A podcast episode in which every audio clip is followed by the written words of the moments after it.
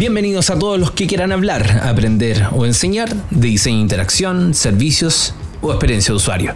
Soy Sauce Babilonia y llegó la hora de destapar una cerveza y dejar correr la conversación. Claro, les avisamos que nos pasó un impasse técnico, por lo cual un ruido se coló en el audio, pero la conversa estuvo tan buena que le vamos a dar para adelante nomás, porque créanme, este podcast no tiene desperdicio. El tema de hoy, el nuevo sitio de gobierno y todo lo que implica un proyecto de esta magnitud. Bueno, estamos aquí con el contentulio, pero antes de empezar quiero explicar que tenemos una nueva modalidad que estamos probando hoy día.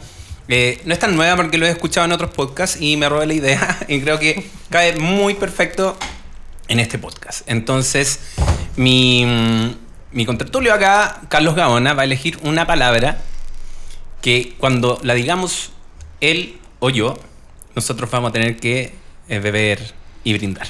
Es un beer camp, ¿no? Es un beer camp. Ok. Entonces, ¿cuál es la palabra? La palabra es institución o instituciones. Correcto, sí, sí. Seamos pluralistas. Sí, sí, institución o instituciones. Perfecto. Entonces, Carlos, bueno, eh, preséntate por favor. ¿Quién eres tú? ¿Qué haces? ¿Y por qué estás acá? Bueno, yo soy una institución. Salud. No, eh, Ya Eh, empezó bien esto. Mi nombre es Carlos Gaona, soy socio en Medible. Medible es una agencia, consultora, oficina, equipo de especialistas en eh, estrategia y experiencia de usuario. Perfecto. Buen resumen. ¿Cuánto, cuánto lleva medible? Eh, Medible lleva como tal hace cuatro años. Yo llevo trabajando en experiencia de usuario hace, saqué la cuenta, más o menos como 15 años. Eh, me dolió ese número. Eh, y básicamente lo que nosotros hacemos es tratar de ayudar a eh, eh, empresas del sector privado, del sector público, en unir eh, sus objetivos de negocio o institucionales. Brindemos por Brindemos eso. por eso.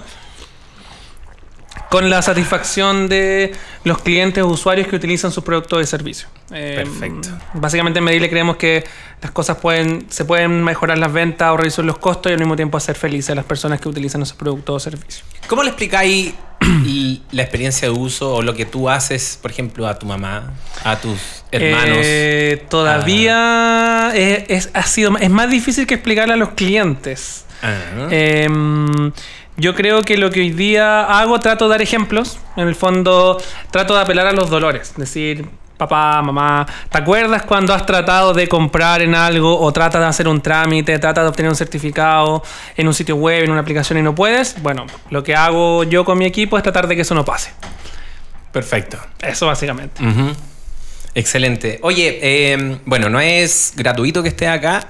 Eh, se lanzó gov.cl, un sitio institucional.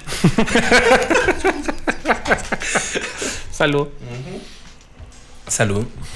Cuéntame un poco el encargo, de dónde vino, Eh, porque está ahí. No voy a decir la palabra de nuevo. Eh, hay un, un estamento eh, que se encarga de algo nuevo. Sí. También, si me puedes explicar. Ya, te Eh, cuento un poco. Explícame el encargo. Mira, eh, el, el Estado, en el Estado, bueno, hay muchas de- reparticiones, departamentos, subsecretarías, ministerios, eh, y cada uno de ellos eh, básicamente tiene sus propios objetivos y misiones, y lo que hacen es tratar de eh, disponibilizar los servicios eh, que realizan hacia los ciudadanos. Ujú. Registro civil uno saca certificado, Ministerio de Transporte uno pone quejas contra el Transantiago, extranjería trata de uno de los, migrantes tratan de obtener información sobre su estado de situación. Entonces, todos esos servicios o todas esas reparticiones públicas hoy en día trabajan de forma desconectada. Eh, creo que hay una estadística que dice que hay como 2.000 sitios del Estado dando vuelta.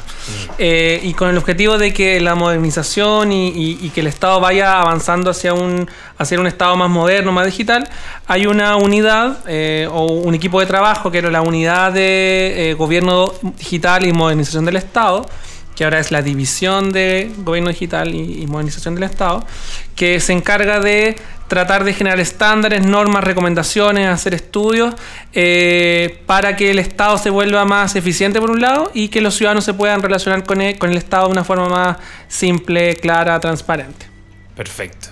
¿Y el, el encargo viene entonces de...? Sí, el encargo, el encargo viene de la división, eh, de la división de Gobierno Digital y Modernización, eh, donde eh, nos piden hacer varias cosas y nosotros en el fondo trabajamos con ellos en tres proyectos que se unen de alguna, de alguna forma. La- el primer proyecto es renovar o rediseñar el gov.cl. Gov.cl es eh, el sitio del gobierno, así en genérico, eh, y donde normalmente lo que sucede es que cada vez que cambia el gobierno, cambia el sitio. Foto de Bachelet, foto de Piñera, Perfecto. en algún momento foto de quien sea, Beatriz Claro. Sánchez. eh, y cada gobierno lo que hacía era tratar de eh, alinear o cambiar ese sitio de acuerdo a las necesidades y misiones y objetivos de cada gobierno, que son básicamente objetivos políticos y comunicacionales. Eh, y lo que pasa es que no en todos los países del mundo es así. Ya. El estándar OCDE, el estándar OCDE, es que las instituciones Salud. es que las instituciones del Estado eh, tratan de generar ciertos eh, un, una- una- un punto de acceso central o unificado.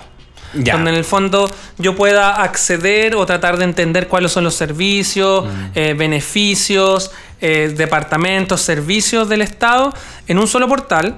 Y ese portal me sirve para poder guiarme como ciudadano. Y ese portal no cambia con cada administración. Exacto. Porque es el portal del Estado, del gobierno como institución. Salud. Eh, entonces, eh, el encargo es cómo nos acercamos a los estándares OSD en términos de diseñar servicios digitales del, de- del Estado hacia los ciudadanos, partiendo por hacer un nuevo GOV que esté centrado en la necesidad de las personas y no en las necesidades necesariamente o exclusivamente en las necesidades de la administración de turno. Claro, porque esto de que vaya cambiando según la administración habla más de los que están allá en la otra vereda, más que a las personas que está sirviendo. Entonces, eh, sí. ¿Qué, qué te parece eso? ¿Qué te parece eso, por ejemplo, el tema del cambio de imagen del gobierno? Eh, es que en el fondo la- el, el- el- el- obviamente cada gobierno tiene sus propios énfasis, tiene sus propios eh, objetivos, metas, y está bien, es parte, es parte del proceso democrático. En el fondo Piñera gana con su agenda, los chilenos eligieron, Bachelet había ganado antes con su agenda. El tema es que hay eh, elementos más estructurales del Estado que donde en realidad no hace sentido que cambien cada cuatro años. Y el Estado ha avanzado harto en eso. A nivel de. Ahora no cambian todos los directivos de todos los servicios cada cuatro años. Hay una cosa que se llama alta dirección pública. Pero extrañamente los sitios web del Estado cambian cada cuatro años. Es como que se repensara nuevamente qué hace el ministerio cada cuatro años. Y- qué hace el gobierno cada cuatro años. Y eso tampoco es sustentable en el tiempo porque es- eh, son lucas, son, es una inversión grande. Es una inversión grande, o sea, si vamos a esta cifra de 2.000 sitios del Estado, Claro. además de que tuvieron que ser diseñados, tienen que ser mantenidos. Exacto. Eh, y cuando yo soy un ciudadano y en el fondo escucho la noticia que hay un beneficio nuevo, que hay un nuevo subsidio, eh, que el gobierno está haciendo, está llevando una agenda que me es relevante, eh, ¿a dónde acudo? Eh, ¿Cómo busco? Además de buscar en Google, en el fondo lo que me va a pasar es que voy a llegar a quizá al sitio de un ministerio.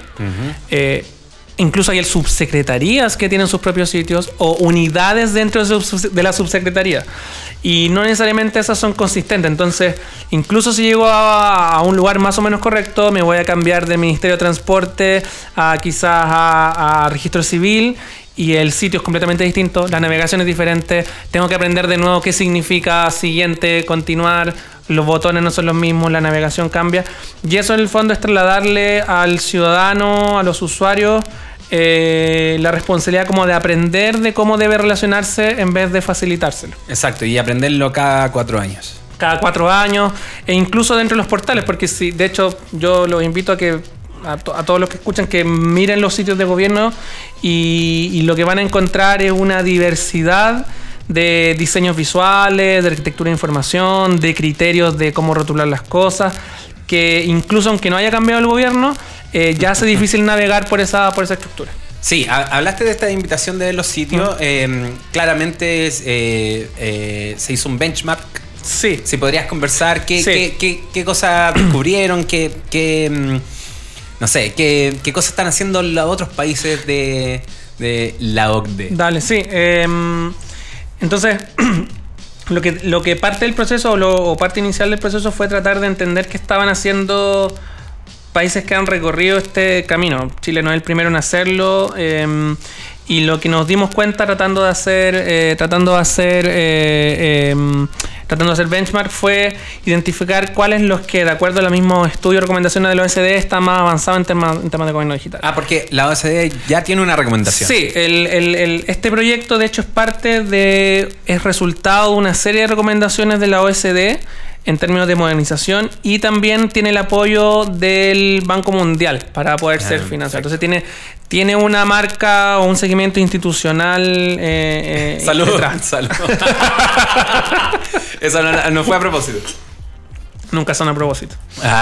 Eh, Ok. Entonces, eh, ¿qué es lo que vimos en los benchmarks? Bueno, ¿en qué países nos, fij- nos fijamos? Eh, el caso aquí típico, eh, la gente que, que trabaja en experiencia de usuario tiene que haber escuchado mucho, el caso de Reino Unido.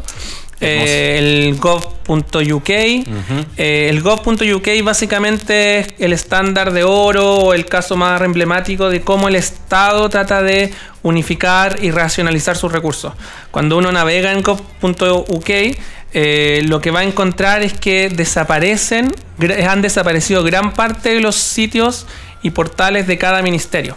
Y hay un solo portal unificado Perfecto. donde están todos los departamentos y servicios, donde puedo entender cómo el, cómo el gobierno funciona, donde hay lógicas de participación, eh, donde hay publicaciones, donde se dan cuenta y el Estado da cuenta de los avances de las distintas medidas y todo está en un, un solo portal que para los más para los diseñadores que, que- que están escuchando cuando uno lo ve eh, lo que puede eh, identificar es la es una simpleza absoluta Sí, sí, en verdad yo te iba a comentar que en verdad no es tan atractivo. no No es tan atractivo, pero, pero queda claro. Queda claro la misión, el, lo que quiere lograr el sitio y, y también responde a, un- a una tradición de eh, Inglaterra y el diseño. Sí, ah, mira, el- el- eso sobre el atractivo es súper importante porque cuando, cuando revisen el nuevo Go, se van a dar cuenta que hay mucho, hay mucho de los aprendizajes del Go- GovUK a los que también llegamos de forma independiente. Y es que el diseño de este tipo de portales tiene un desafío y es que tiene que ser inclusivo. Inclusivo, pero a un nivel eh, extremo. Aquí lo voy con esto, todos los diseñadores que han enfrentado un proyecto de experiencia de usuario saben que la primera pregunta es quién es tu cliente o quién es tu Exacto. usuario final. Y tratamos de crear arquetipos, personas, decir, no, este siente.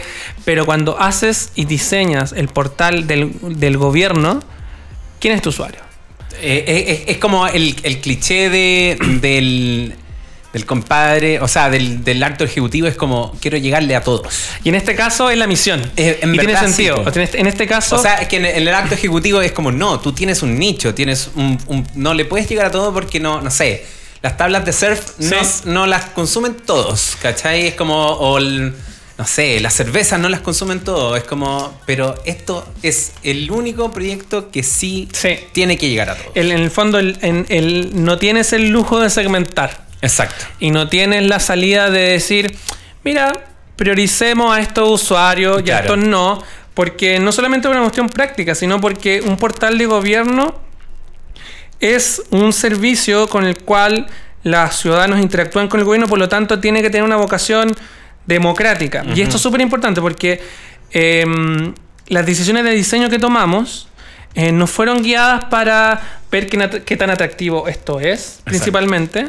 También puede ser una consideración, pero principalmente es qué tan democrático es. Que también funciona para todos. Y funciona para todos en todos los dispositivos posibles, con todas las capacidades posibles, Claro. eh, que sea accesible, eh, que sea comprensible. Y eso te hace eliminar un montón de cosas y volver a lo esencial. Exacto. Y cuando uno mira el, el, el, el, gov.uk, se da cuenta que el aprendizaje que ellos hicieron, que es parecido al que nosotros estamos pasando o pasamos, es eh, eliminar todo lo que no es esencial para dejar el mínimo común denominador que todos puedan comprender. Eh, no sé, somos 17 millones de chilenos según el último censo. Según eh, algo. Eh, algo. Algo. Entonces este es un sitio que en el fondo debes, debería funcionar para los 17 millones de chilenos que navegan por internet. No, sé, Exacto. no sé cuántos de esos son No. menores de Exacto, 5 sí, años, esos sí. quizás no. Eh, pero, pero para todo el mundo. Entonces eso, eso es importante. Entonces... eso lo aprendimos en el proceso de diseño, lo voy a comentar más adelante, pero también es súper visible en lo que hace GovUK. Eh, otros referentes que revisamos fueron Uruguay. Eh. No, Uruguay, no tiene, Uruguay. Uruguay tiene es un país súper pequeño, pero que tiene un desarrollo digital alto, mucho acceso, eh, tiene una agencia dedicada al desarrollo del gobierno electrónico y ellos también tienen un portal que es el uruguay.gov.ui donde también se repetía este patrón de tratar de hacer lo más simple posible eh, y tratar de integrar los trámites con la información de gobierno. O sea, un portal de gobierno no solamente lo que el gobierno quiere comunicar, sino la información sobre becas y otro tipo de cosas. Eh, miramos también México. México también está avanzando en esto. Cuando uno navega en estos tres sitios que te, que te he comentado, uno ve que ya desde la navegación tenéis cosas en común. Todos tienen trámites, cosas que puedo obtener del gobierno. Gobierno, explícame cómo funciona. Y otras cosas que tienen que ver o con participación o con noticias o temas de interés, para enterarme qué es lo que está pasando. Eh, y esos fueron a- algunos de los que vimos. Vimos también el caso de Estados Unidos, Nueva Zelanda, y en general se sigue repitiendo esto. Donde nosotros quedamos como cortos Eh, en lo de que es participación. Ya. En los gobiernos más avanzados, en los sitios de gobierno más avanzados como Nueva Zelanda, por ejemplo, o el caso Reino Unido, además de beneficios, trámites, información del gobierno, está muy institucionalizado la participación ciudadana a todos los niveles. Consulta ciudadana de un municipio, de un ministerio, y eso sucede en línea. Y sucede en un solo sitio.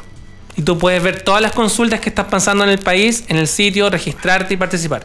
Eso, eso nos quedó fuera de alcance porque para eso, más, más allá de un diseño de experiencia de usuario, hay toda una serie de políticas para que eso Exacto. suceda y quedó como para más adelante. O sea, eh, bueno, a mí me, me parece, mm, no sé, no, no me sorprende el hecho de Estados Unidos, que en realidad ellos incluso en la propaganda mm, electoral no salen caras, no salen rostros, no, sa- no hay diseño, Mm. es como el nombre y el Sí. color que identifica el partido. Sí, ahí, y mira, y en el caso de Estados Unidos también es interesante porque, eh, claro, ahí tenía un cambio súper grande en dos administraciones, la administración de Obama y la de Trump. Y, y aquí está el caso, que en el fondo cuando eso sucede, lo que cambia es whitehouse.gov, Claro, pero no cambia usa.gov. perfecto, sí. Una cosa es la administración Sí. y otra cosa el gobierno. Y eso es que suena tan obvio, eso no lo estábamos haciendo en Chile. Y a partir de este nuevo portal esperamos que siempre se suceda. Además que igual, bueno, um, incluso a nosotros los diseñadores nos pasa, es como, ya, perfecto, llegaste tú, el, el- el diseñador anterior se fue, eh, queréis meter las manos, ¿cachai? Sí. Queréis dejar marca, pero en este caso particular eh, se supone que no, No. se supone que no, porque en realidad es el gobierno, es la institución de todos los chilenos. Y Salud. salud. por eso cuando tú, cuando tú miráis el sitio, eh, obviamente hay muchas opiniones y está bien que haya súper muchas opiniones respecto al diseño y por qué estos colores y por qué esta forma. Em, lo, lo- lo que, lo que yo siempre hablo de, de este proyecto es que el diseño, además de ser mínimo para ser inclusivo, también está y, y ser eh, usable por todo el mundo, es mínimo también para hacerlo eh, republicano. En el fondo que, que, que no es que, que se resi- resistimos y, y en este proyecto se resistió, no porque tuvimos influencia, porque se entendía del principio que tenía que ser así, este proyecto por sí mismo resiste la idea de que el sitio del gobierno por lo tanto tiene que estar abanderado. Claro. Entonces, este no es el sitio de la presidenta Bachelet, no necesariamente el sitio del presidente Piñera, sino que es el sitio de todos los presidentes, de todas las instituciones, de todos los ministerios, de todos los ministros. Y, y el diseño da cuenta un poco de eso. Entonces, por un lado, diseño mínimo para hacerlo democrático, por otro lado, diseño mínimo para hacerlo eh, republicano. Eh, igual te, te escucho muy apasionado con el proyecto, claro, porque es Mm. igual es un proyecto importante. Tú me contabas que es la primera vez que se toma la UX como algo, como un pivote, Sí. como el algo que tiene que estar. que es algo, lo que decís tú, que, que hace de un sitio que sea republicano, que sea democrático, que esté orientado en las personas. Sí, em, en el primer, creo que el primer, el- la primera como transformación o cambio que hubo digital, creo que fue en el primer gobierno de Bachelet, Bachelet 1, donde donde se Como las películas. Sí, Bachelet 1 donde se renovó el look and feel de los sitios de gobierno y después con Piñera 1 eh, se por ahí eh, Piñera 1 y después Bachelet 2 se empezó a crear un kit que era el famoso kit de gobierno que empezó a salir que era como un, un- que era una serie de elementos iconográficos de diseño. De hecho el gobierno eh, la administración anterior de Piñera creó una tipografía que fue la tipografía Gov, que es una tipografía como oficial de gobierno. Entonces, como que hace un tiempo que el diseño empezó a ser parte de la discusión política. Claro. Como que un gobierno antes no invertía en hacer una tipografía, eh, no se generaban líneas o estándares de diseño para los materiales web, y eso empezó a pasar, eh, pero, nun- pero siempre se había hecho desde el diseño como una actividad representacional, así como qué es lo que yo quiero comunicar pero no de qué es lo que necesitan los ciudadanos. Y esta es la primera vez que, desde el- que se hizo el ejercicio desde el diseño como desde la función, la utilidad, eh, y no solamente la- del aspecto comunicacional. Y eso yo creo que es lo, lo interesante de este, de este proyecto, o de la, la motivación que hay detrás de este proyecto. An- Antes estaba el, el- Ah, no recuerdo cómo se llamaba, pero el, el proyecto que hizo Pablo Saavedra, que era como. Chile, Cli- Chile Click, Chile Atiende, No, la eh, no, guía de la guía, Ah, la, la guía. guía. Sí, en un hace mm, Podríamos haber tenido a Pablo. Sí, hace un tiempo Pablo Saavedra, eh, cuando existía un área que se llama Estrategia Digital, el Ministerio de Economía, se creó, tenía varias cosas. Un observatorio de usabilidad que trataba de dar recomendaciones de cómo seguir las buenas prácticas de usabilidad. Eh, y por otro lado había una guía, que es la guía web, Esa. que esa. generaba ciertos estándares de esperables. Mm. Que se esperaba de un sitio web para que fuese ojalá usable, accesible y Claro. bien construido. Ujú. Eh, esa área que es estrategia digital después se transformó en la división de modernización, que es nuestra Ah, contraparte perfecto. ahora. Ujú. Eh, y esa guía, de todas formas, no esa guía, no sé de qué año, habría que preguntar a Paulo. Sí, no, pero debe ser antigua. 2004, 6, incluso antes, yo creo. 3, Sí, puede ser. sí. No se ha actualizado. Mm. O sea, tuvo una actualización eh, en el 2000, pero ¿En los que- 2000? eh, claro, que era era antes. Pero no ha habido los últimos 4, 5 años. Claro. Además que eh, el, el objetivo de, de esa guía era para los diseñadores, no era, Sí. no era el, el acercamiento Sí. al, al ciudadano. Sí, era como, eh, claro, estaba... Teniéndolo en cuenta, Estaba, está- o sea, el objetivo era el mismo, que ojalá Claro. los sitios fuesen más fácil de usar por los ciudadanos, pero se centraba como en el objetivo, en el oficio, En el oficio, exacto. qué se esperaba de la calidad o de los atributos del producto final. Que no estaba mal. Que no estaba mal, que era un muy buen, muy buen, proyecto. paso. Muy buen paso. Y, y esa guía no se, no, se, no se siguió actualizando. Entonces, Mm. junto con este Gov, yo creo que por eso es importante, justo con el diseño de este Gov, eh, también nosotros trabajamos, también por el cargo de la división, en, en lo que se espera sea el primer paso para avanzar hacia una nueva guía de diseño, eh, pero que no es una guía centrada exclusivamente en qué, en un checklist de cosas que debe cumplir un archivo HTML Claro. o que tienes que hacer wireframe, sino una guía metodológica. Perfecto. Eh, nosotros, como parte de este proceso, eh, avanzamos en, el genera- en generar una guía que se llama la guía móvil, que es una guía de metodología de diseño centrado en las personas para que el Estado diseñe aplicaciones y sitios móviles utilizando esta metodología. Que hagan user research, que hagan workshop de alineamiento entre los distintos stakeholders, que haya proceso de wireframing o mapas de contenido y, y establece un método un método. Y esa guía se va a empezar a, eh, a- a promover dentro del Estado para que cuando se hagan proyectos de tipo sigan ciertas metodologías. ¿Y por qué móvil? Porque también fue muy importante en este proyecto. Este es un. Este Gov se hizo, eh, aunque suene cliché, pero es muy cierto, se hizo mobile first. Perfecto. Se hizo pensando primero y antes que nada en los dispositivos móviles, porque la mayoría de los usuarios que ingresan a portales de gobierno hoy en día, tales como Wow o Chile Atiende, lo hacen desde un móvil. O sea, eh, eh, claro, tiene mucho sentido porque hoy día un teléfono sale incluso.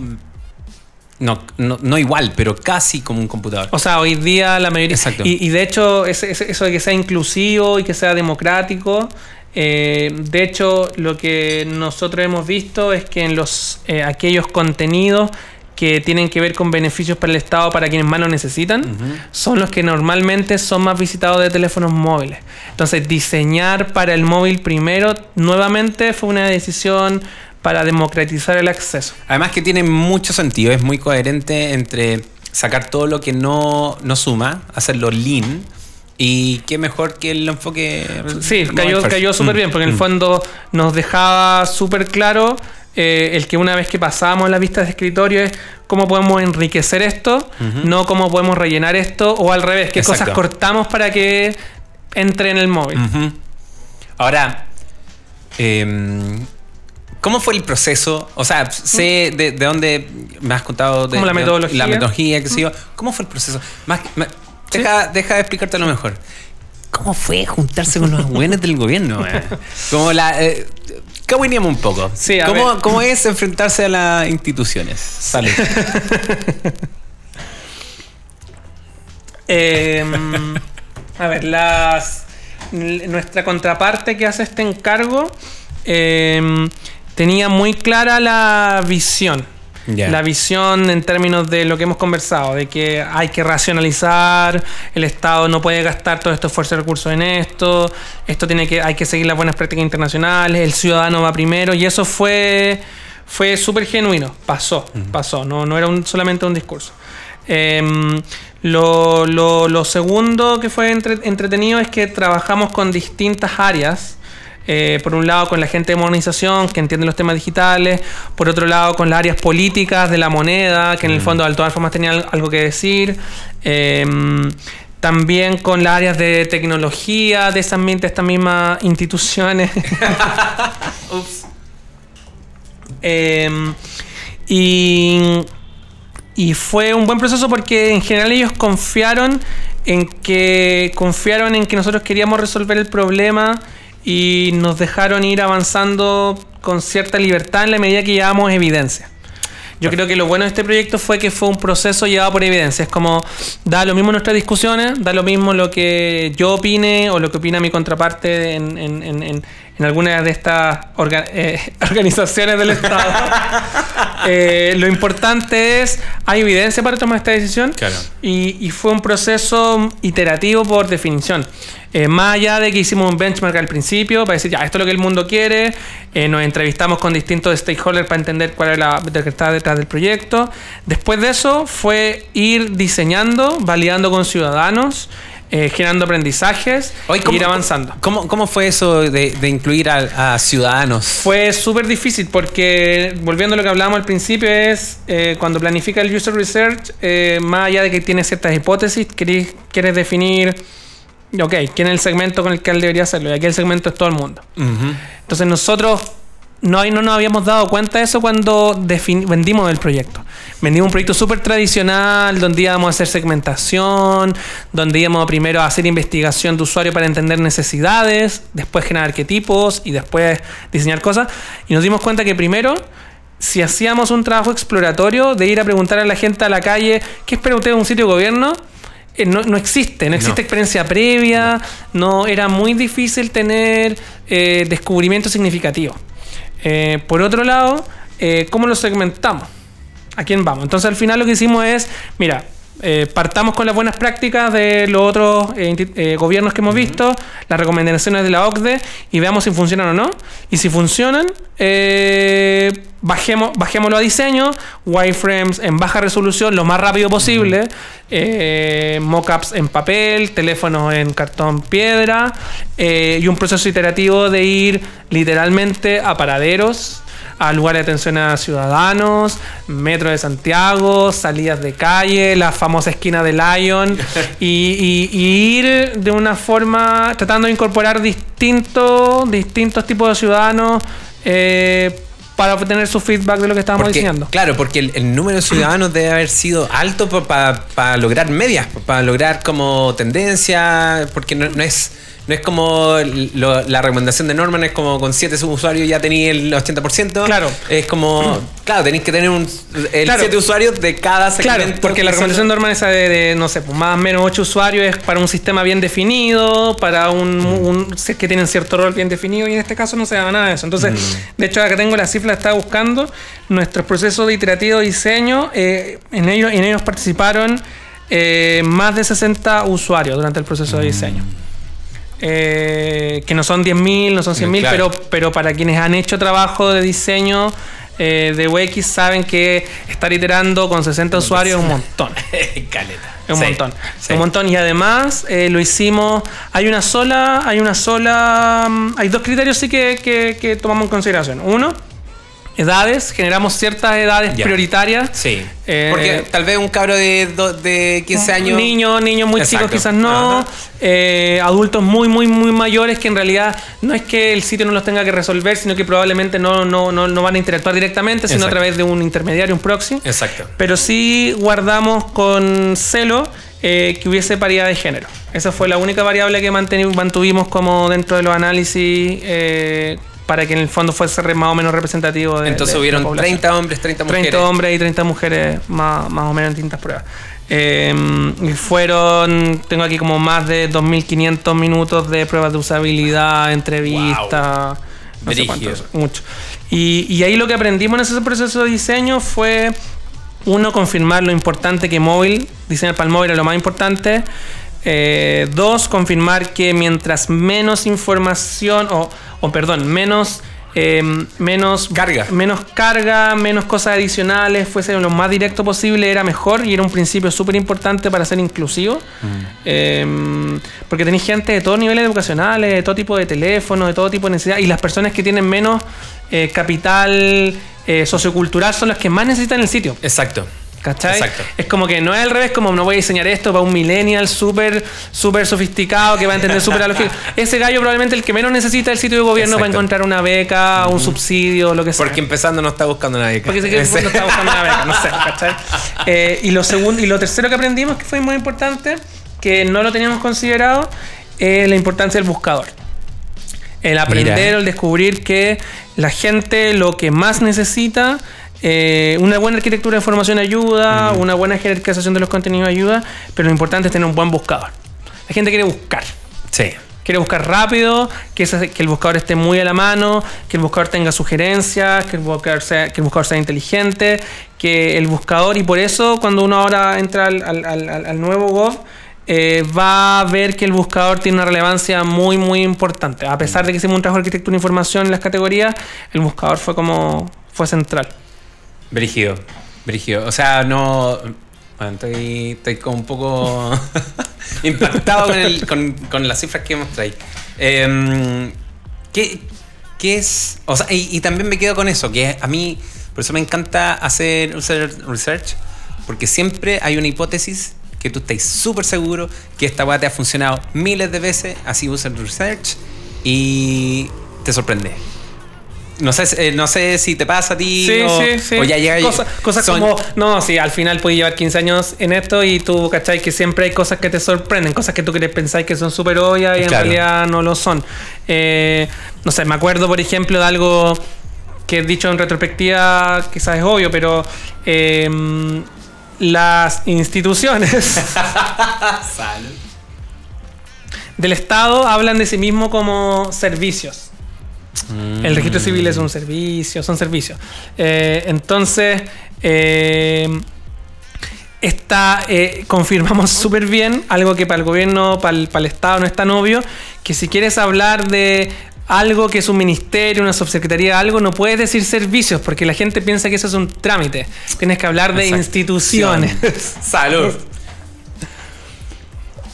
Por lo tanto, eso fue como un primer como aprendizaje, porque seguíamos tratando de meter la palabra servicio para definir eh, un edificio y en realidad la gente no lo entiende y pensaba que ahí podía encontrar un trámite. un trámite. Y lo, lo, lo otro que yo creo que fue interesante de, de confirmar, eh, o, que, o que quizás no pensábamos, es que... mm, es que el, el- nosotros no, lo que te comentaba, no creíamos que el buscador iba a ser, iba a ser tan relevante y nos dimos cuenta, nos dimos cuenta que sí.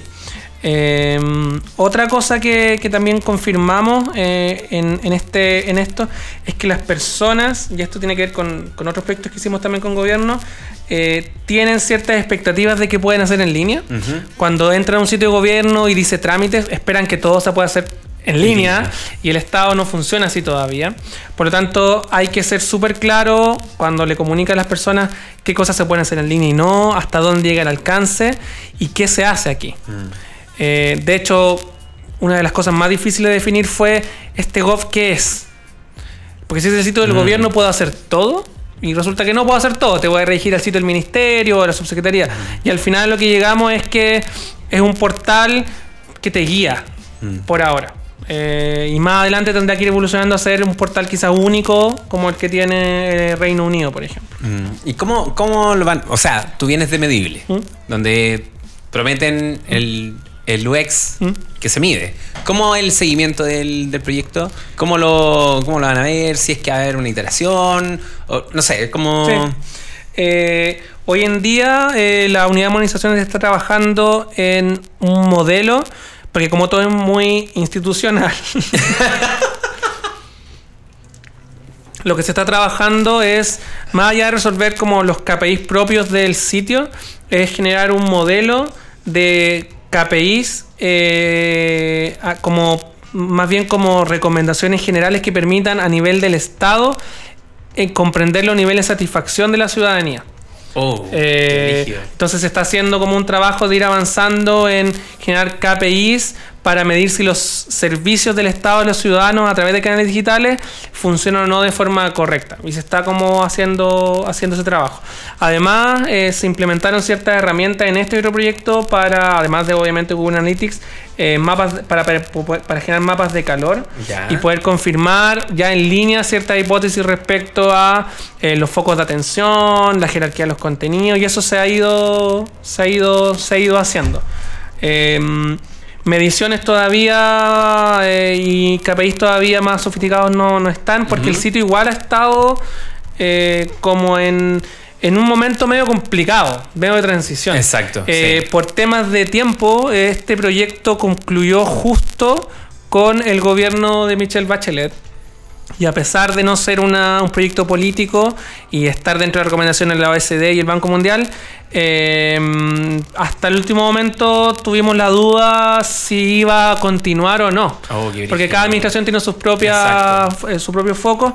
Y eh, el proyecto afortunadamente se mantiene en línea, sigue en línea, ha sido absorbido por la nueva administración, está la foto del nuevo gabinete, las nuevas autoridades y esperamos que en el fondo, en el fondo siga andando porque nuevamente no tiene que ver con, con un gobierno en particular el que le tocó hacerlo, sino con una política un poco más, más de Estado. Te quería comentar una cosa. Eh, parte del diseño de este portal también, además de ser, eh, de, parte de ser inclusivo y, y- y democrático, también uno de los principios que se trató de hacer es que fuese sensible al contexto. ¿Qué significa sensible al contexto? Es que en Chile pasan cosas y cuando pasan cosas, eh, los ciudadanos esperan que el Estado sepa qué son las cosas que están pasando. Si hay una inundación, si hay un terremoto, si hay un tsunami, si pasan cosas. La cosas cotidianidad pasan, la de cotidianidad Chile. de la cotidianidad de Chile. Chile se acaba y se pa acá, acá, acá, un año ve el apocalipsis. Entonces, eh, este sitio que también por primera vez se diseñó para tener distintos eh, modos. Ya. Entonces tiene lo que nosotros llamamos como un modo contingencia, que es que la arquitectura de información y el diseño de información de la homepage y, en general del sitio, en caso de haber un evento, eh, una contingencia pequeña, cambia y tiene una área de notificaciones que te dice, mira, está pasando esto, y en caso de haber algo realmente importante, como un terremoto algo, un, evento de ese tipo, eh, el sitio también cambia por completo.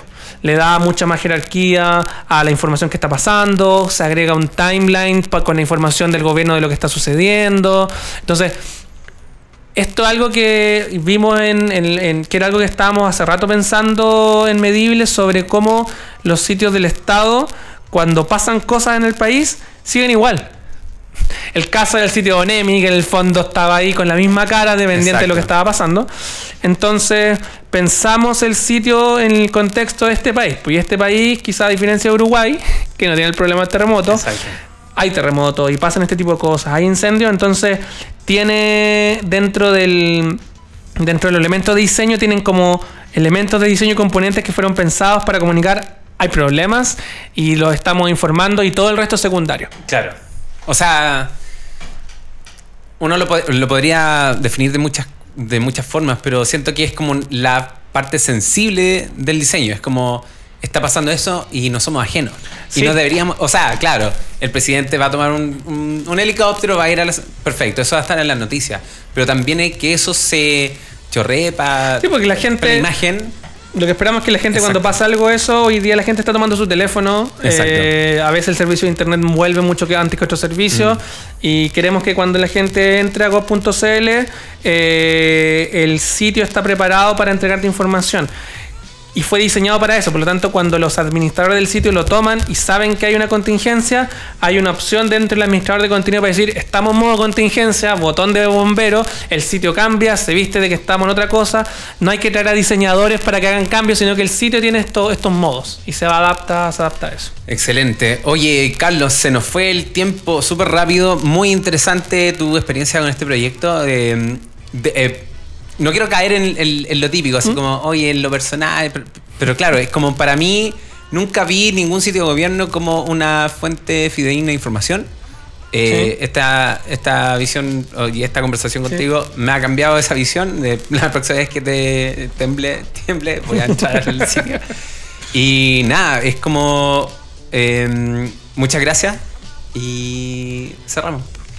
Ya, pues nada. Cerramos con este tema de las instituciones. nada, muchas gracias y, y nada, feliz de compartir esto. Eh, hay varias cosas que están pasando. Junto con el GOP también se renovó Chile Atiende. La idea es que estas cosas vayan fus- fusionándose. Y espero que pronto, además, un subproducto de esto es que generamos un framework de diseño. Entonces, todos los elementos de interfaz que se diseñaron, se testearon múltiples veces, eh, se van a liberar, esperamos pronto, para que eh, no solamente el- las instituciones, salud, lo pueden adoptar, sino para que la comunidad en general de diseñadores lo puedan ver, debatir, Claro. investigar y ver cómo, cómo los componentes, los bloques de Lego que hubo detrás de, esta, de este proyecto. Excelente. A mí, el- un- una cosa que me, que me deja es que uno siempre, como UX y en las redes sociales, también está criticando el trabajo de otros, ¿cachai? Sin tener eh, conciencia del, del encargo, el contexto y qué sé yo. Claro, la- mi, mi primera mirada de Goff es como, Mm. puta, el sitio fome, Sí. ¿cachai? Pero es como, hay, hubo una razón de ser Sí, eso. Entonces, sí. como que a mí no me gusta el UX como crítico de cine. Me gusta más el, el UX como entendiendo que hay muchas cosas que desconoce por estas cosas que, no sé, por user research, hay cosas que te, te, te sorprenden, que hay tomas de decisiones que en verdad están muy acorde al usuario. Y normalmente Mm. cuando uno está de acuerdo es porque uno no es el objetivo de ese sitio. Sí, pues en el fondo como que lo- la invitación también es... em, obviamente el trabajo que se hizo puede ser mejorable, hay un montón de cosas que quizás tampoco a nosotros hubiese gustado quizás tener más tiempo, más recursos, eh, pero yo creo que la conversación interesante no es... em, Mira, esto podría haber sido más azul, menos azul, no me gusta el botón, sino quizás debatir sobre como los títulos. ¿Cómo se construye un sitio que es democrático? ¿Qué significa que un diseño, cuando generas diseño visual en una interfaz, tiene que ser republicana? Eh, ¿Cómo se aborda la accesibilidad? Esas son las conversaciones que yo creo que son interesantes eh, y, y que ojalá con este podcast y los comentarios en, en- en Facebook, redes sociales, se puedan debatir sobre eso. El botón puede que a alguno le guste, puede incluso algunos de los botones a mí no me gustan, pero la verdad es que funcionaron. Y eso es lo, y eso es lo importante. Exacto. Eso es lo importante. Hermoso. Muchas gracias, Carlos. Gracias a ti. Ir más allá de la dirección de arte, superar un poco la capa de presentación y ahondar más en el detrás de cámaras, que no siempre es tan sexy o atractivo, pero es lo medular para construir una experiencia de uso en beneficio de las personas. Hago eco de la invitación de Carlos, que también ha sido siempre el fin de este podcast. Las canciones que escuchan al principio y al final son de Revolution Void. Para seguir conversando nos puedes encontrar en nuestro grupo de Facebook buscando Ixda Santiago y en ixdasantiago.cl. Agradecemos a Two Brains, Tres Días, Continuum, Get On Board por hacer este podcast posible. A mí me encuentras en Twitter como Sauce Babilonia y así se va Bircam, el podcast, una producción perenne, orgullosa de ser parte de Ixda Santiago. Hasta la próxima.